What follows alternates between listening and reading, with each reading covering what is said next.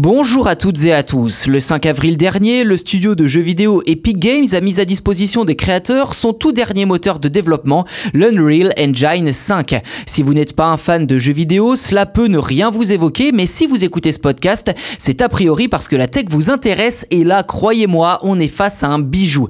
D'ailleurs, peut-être avez-vous déjà été confronté à la technologie Unreal Engine 5 sans le savoir. Il y a peu, une démo de jeu intitulée The Matrix Awakens avait déjà donné un avant coup de ce qu'il était possible de faire grâce à ce tout nouveau moteur. Et pour la faire courte, le jeu ressemblait presque à un film en prise de vue réelle, dépassant de loin les géographismes les plus réalistes du marché.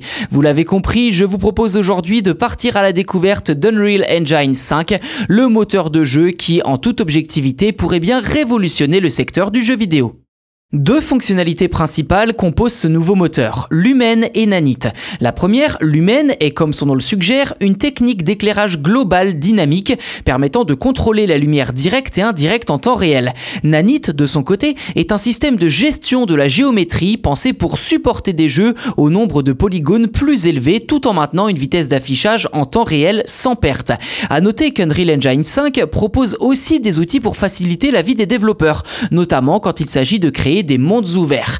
Le World Partition, par exemple, permet de rendre leur création bien plus facile en divisant le monde en question, ou plus précisément en affichant seulement les zones à afficher à l'écran. Également, le One File per Actor permet aux équipes créatives d'avancer à plusieurs sur un même projet sans déborder sur le travail des autres.